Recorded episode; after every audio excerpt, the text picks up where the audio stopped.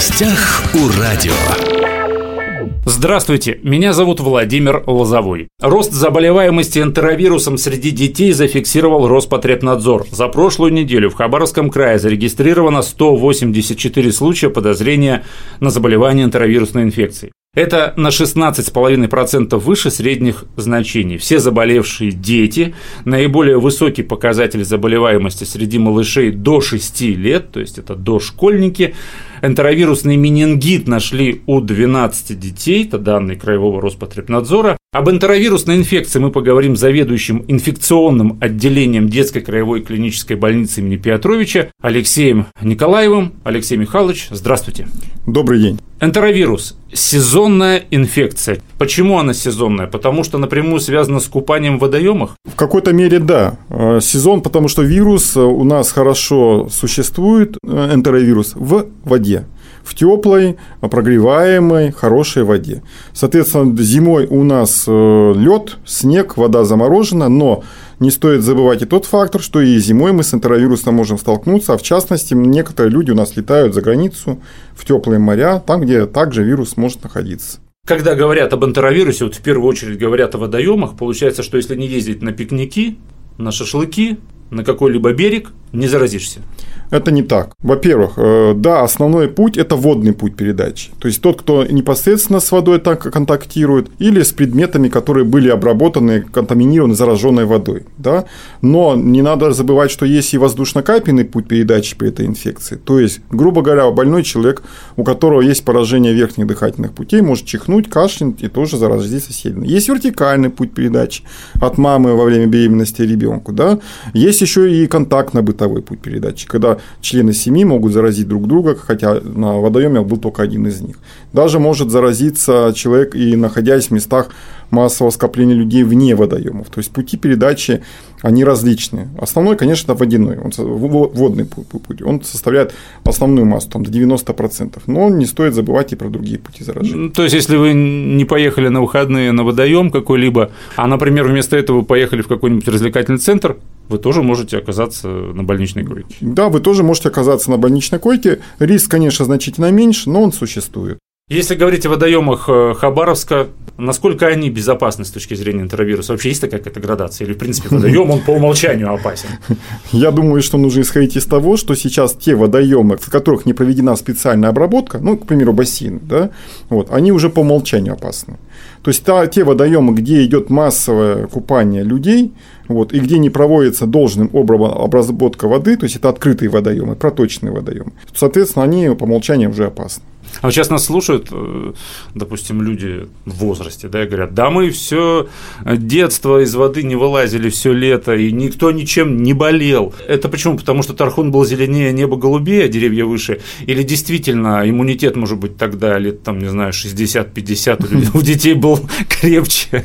Ну, во-первых, это не совсем так, и тогда болели. Я бы не сказал, что общий иммунный статус наших э, людей сегодняшних стал ниже, чем 50 э, лет назад. Я думаю, что на том же уровне, может быть, даже чуть-чуть повыше. Мы все же поздоровее чуть-чуть есть за счет прививок, за счет э, качественной медицинской помощи, ранней диагностики. Это видно и по показателям, в том числе у нас низкая младенческая смерть, то есть там детская летальность, все остальное. Это видно, что медицина равно потихоньку идет. Вот у вас, как у эксперта, другая да, точка зрения на это, потому что у обывателей все-таки, да, вот раньше люди крепче были, дольше жили. Вот такая, ну, такая позиция. Да, если мы возьмем среднюю продолжительность жизни, она у нас и растет. Раньше, если мы возьмем сто лет назад, всего лишь, даже если у нас бабушки столетние, еще там дедушки столетние, средняя продолжительность жизни сто лет назад была там 40 с лишним лет. А сейчас у нас 73-74 года. То есть за 100 лет она вот у нас почти в два раза увеличилась. Да, это, по-моему, Гоголя, да, если вспомнить, в, в комнату зашел 33-летний старик. Старик, да, именно да, так. Да, да. Просто Вер... Вернемся к энтеровирусу. Почему а, часто, когда говорят об энтеровирусе, сразу говорят о школьниках? О детях. Опять же, проблема в иммунитете или они переносят э, болезнь э, сложнее? Да, все да, сразу соглашусь со всем. На самом деле так, мы видим и рост, и более тяжелое течение заболевания у детей младшей возрастной группы или дошкольников. Почему? Ну, если мы говорим ребенка там первых месяцев жизни, чаще всего он защищен еще материнским молоком и материнским иммунитетом, да? Когда ребенок э, встает на ножки, начинает двигаться, особенно когда мы вывозим его на какую-то природу, вот, он контактирует с окружающим миром. А организм еще к этому не приготовлен, он еще практически не болел, он еще не прошел все прививочные, все наши календари, которые есть. И сам организм еще не натренирован на борьбу с инфекцией. Поэтому мы видим у маленьких детей инфекция всегда остро потекает, мама это переживает. Сколько касается детей, которые уже оперировались, там 3, 4, 5, 6 лет, угу. 7 лет, они уже сами активны. Если мама выехала с папой на берег и там жарят шашлыки, моют руки с водой, там с мылом, угу. там стараются какую-то гигиену соблюдать. Ребенку все равно, что бы вы ни говорили, он все равно полезет в воду.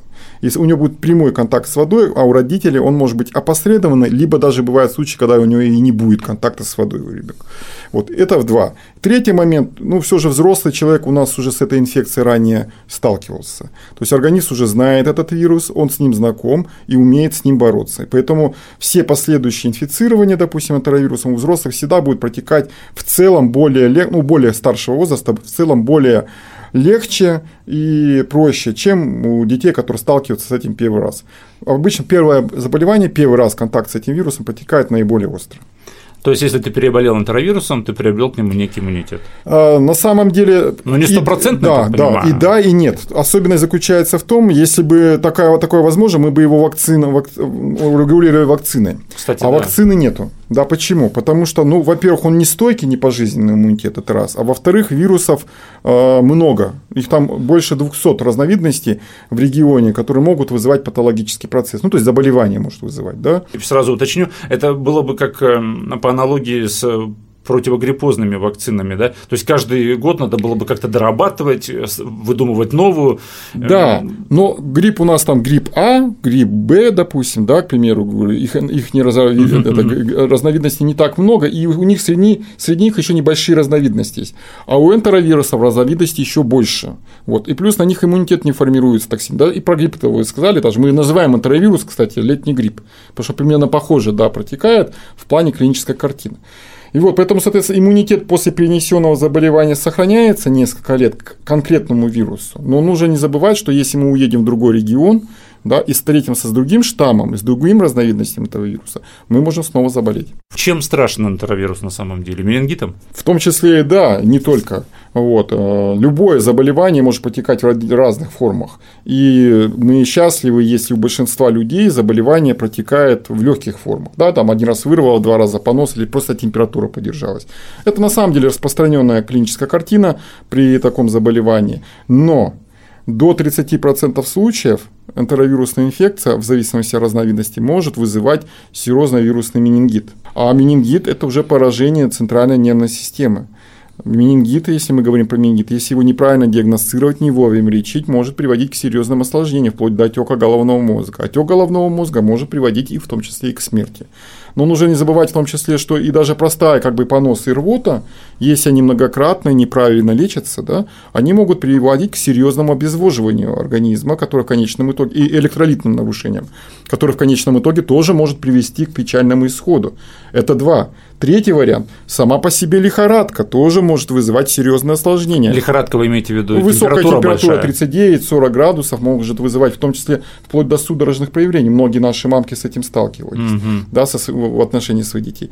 Плюс энтеровирус поражает не только как мы привыкли там думать, кишечник, там центральную нервную систему, но он может поражать и суставы, и сердечную мышцу, и, и другие органы, в том числе и поджелудочную железу. А это все может приводить к очень печальным последствиям. К сожалению, мы в своей практике это видим. Иногда некоторые дети, если мы говорим про детей, переносят это заболевание очень тяжело, и бывают печальные исходы.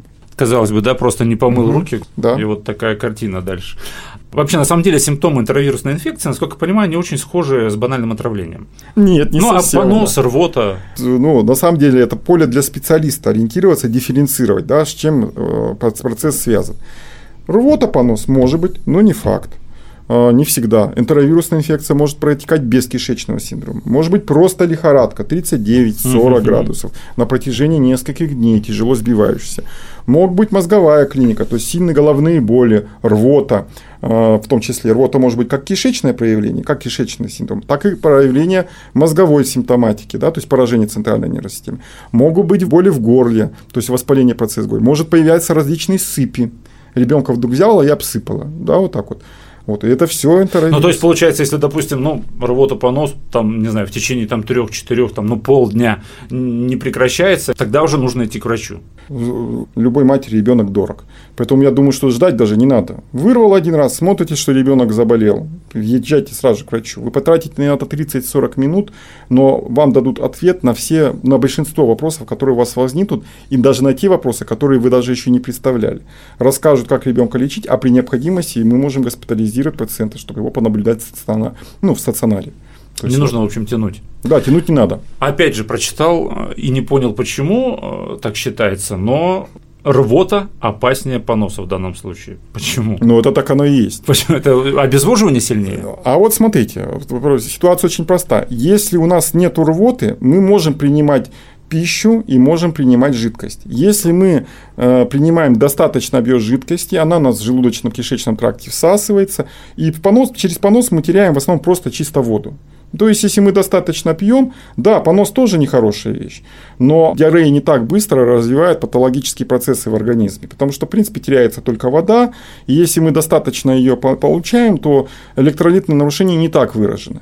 А вот если рвота, человек не может пить, не может есть, его все это ну, выносит. Угу. Плюс с рвотными массами человек теряет не только там пищу и воду, которую он принял, но в том числе и минералы, которые находятся в желудочном содержимом. А это довольно-таки сильные и редкие минералы, ну, электролиты, скажем так, да. И они не могут извне поступать человек их теряет желудочным соком, ну и, соответственно, нарушаются очень сильно наш метаболизм, наши обменные процессы, потому что эти метаболиты, они очень важны для нашего организма. Поэтому, конечно, рвота более опасна, чем понос. Сейчас многие жители Хабаровского края отдыхают на приморских пляжах. Ну, лето, август. Люди не только купаются, погоды нет, например, активно рыбачат, ловят морепродукты, причем их сейчас же модно употреблять э, Сырыми. пищу без термической обработки.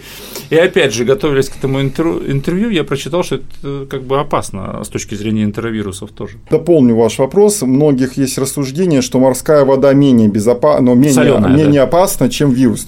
Мол, она соленая, а вирус любит пресную вирусу в принципе, все равно в какой жидкости находиться, да, если только это не кипяток и не химический раствор там соляной кислоты, допустим, да, к примеру говорю.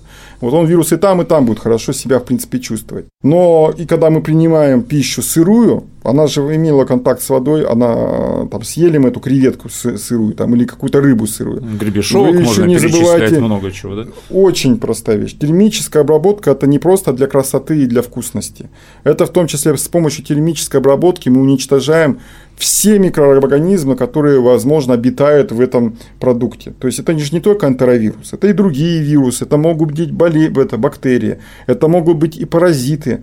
Очень редко люди про это задумываются, но морепродукты тоже контаминированы паразитами различными. И причем, поверьте, я уверен, что никакой здравомыслящий слушатель не захотел бы на себе испытать какой-нибудь гельминтоз, да, потому что неприятная вещь, сложная и тяжелое ну, лечение, и не всегда можно вовремя поставить диагноз. А осложнения бывают очень опасны, очень тяжелые, особенно если часть э, разновидностей гельминтов могут поражать в том числе легкие, головной мозг.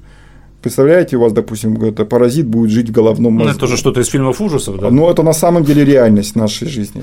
Я бы сырую, сырую пищу не предлагал бы не есть даже просто ягоду с куста. Сначала нужно ее обмыть, а, очистить, обработать. Вот мы и подошли да, в завершении разговора к тому, как же все-таки обезопасить себя и детей от возможного заражения энтеровирусом. Сейчас август, наверное, наиболее самый проблемный в этом плане месяц летний. Отказаться от водоемов, отказаться от купания – я бы предложил бы этот вариант, да, вот слушателям, но я думаю, что это было бы просто предложение нереализуемое. Мы же с вами люди. Мы хотим э, жить, мы хотим наслаждаться жизнью. Лето у нас не такое длинное. Я бы не запрещал, конечно.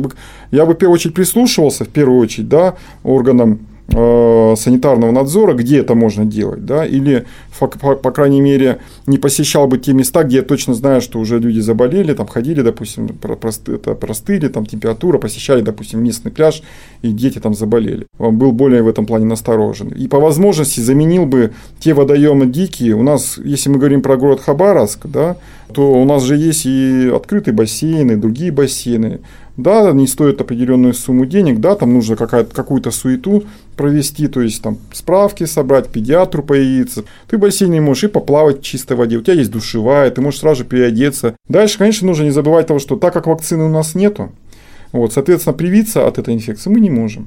Вот, а значит, что не специфические меры профилактики. Вот, про водоем я вам сказал, Питание, обработка кипяченой водой, прокипятить, промыть, если можно, с мылом, щеткой, да, если мы какие-то там овощи в этом плане делаем. Руки всегда мыть с мылом. Лишний вот. раз. Да, лишний раз не контактировать с больными людьми. Если вы, допустим, у вас ребенок ходит в садик, и он вроде здоровый у вас, а в садике вы узнаете, что вспышка энтеровируса, то, может быть, если есть возможность, оставить ребенка с бабушкой, либо самим взять отпуск, съездить куда-то с ребенком. Если же у вас ребенок заболел, вы видите, что он как-то стал вяленький, температурка поднялась, не тащите его в садик.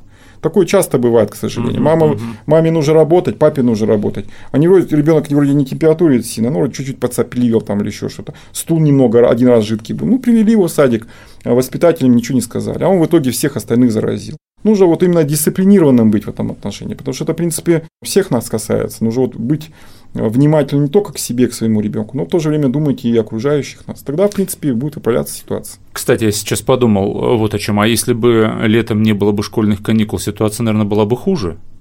Ну, конечно бы, дети бы контактировали друг бы, с другом, друг а с опять же воздушно-капельный путь.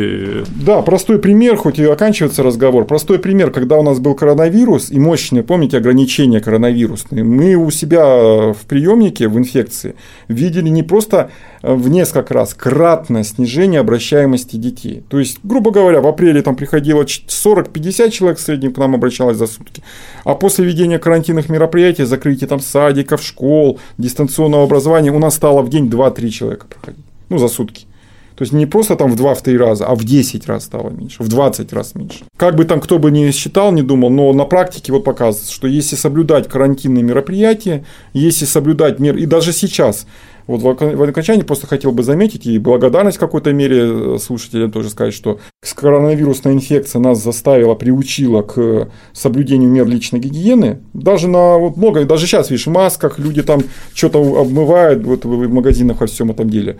И мы видим со мной более низкое количество обращений по инфекционной заболеваемости, чем это было, допустим, 4 года назад. В этом плане мы задумываемся, вот сейчас совсем все научим, и чем мы будем заниматься. Все вылечатся и все. Кстати, если взять вот ваше инфекционное отделение больницы имени Петровича, дети с энтеровирусом поступали этим летом, сейчас в палатах есть? За сегодня у меня поступило в отделение 5 больных с энтеровирусной инфекцией. Это уже клинически мы подтвердили, и сейчас двое детей будут проводиться любая пункция для исключения серозного вирусного менингита. То есть под двое человек с подозрением на серозный вирусный менингит. Пункция – это вот этот укол между позвон... позвонков. Да, в безопасном для ребенка месте, кто-то знает, это для ребенка, в принципе, процедура безопасна. Да, она сопряжена с определенными страхами и у мамы, и у ребенка, но без этой, без этой процедуры мы не можем окончательно установить диагноз и, соответственно, назначить адекватную терапию. Поэтому ее необходимо делать, но мы ее делаем по показаниям. То есть 5 человек только за один день поступило. Хотя вот несколько дней предыдущих были а, единичные обращаемости. Поэтому мы смотрим сейчас, во что это выльется. Может быть, сейчас мы как раз находимся на пороге всплеска заболеваемости. Тут еще связано с чем? Вот мы видим, с вами был дожди, дожди, плохая погода. Энтеровируса почти не было. Сейчас Никто несколько... не купался, да? Да, да, да, да. Сейчас несколько дней солнце стоит, вот э, два дня проходит, три дня проходит инкубационный период, уже пошли первые заболевшие. Через неделю их будет пик. Сегодня мы говорили об энтеровирусной инфекции. А, напротив меня у микрофона был заведующий инфекционным отделением детской краевой клинической больницы имени Петровича Алексей Михайлович Николаев. Алексей Михайлович, спасибо, что пришли. Очень понятно и интересно рассказали об этой актуальной проблеме для августа месяца. Спасибо большое, что пригласили. И пригласите в следующий раз, обязательно приду. Уважаемые друзья, все записи наших интервью есть на подкастах. Восток России представлен во всех разрешенных социальных сетях. Всем самого хорошего. Берегите себя. Гостях у радио.